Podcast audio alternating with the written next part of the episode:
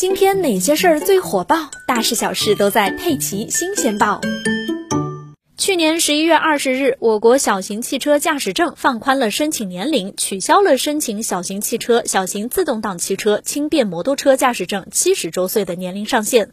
对于七十周岁以上人员考领驾驶证的，增加记忆力、判断力、反应力等能力测试，保证身体条件符合安全驾驶要求。这一新政也引发了大家的广泛关注。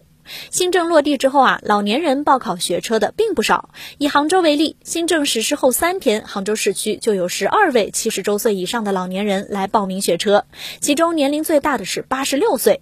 十二个人中，一共八人通过了能力测试，年龄最大的八十五岁。今年一月十二日，全国首位七十岁以上学员在北京喜提驾驶证，而十天之后，浙江宁波首位七十周岁以上学员杨大伯也拿到了驾驶证。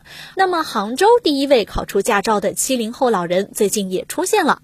五月十一日，家住上城区画家池的李大伯成功考取了驾驶证，这也是杭州第一本七十周岁以上的老年人考取的驾驶证。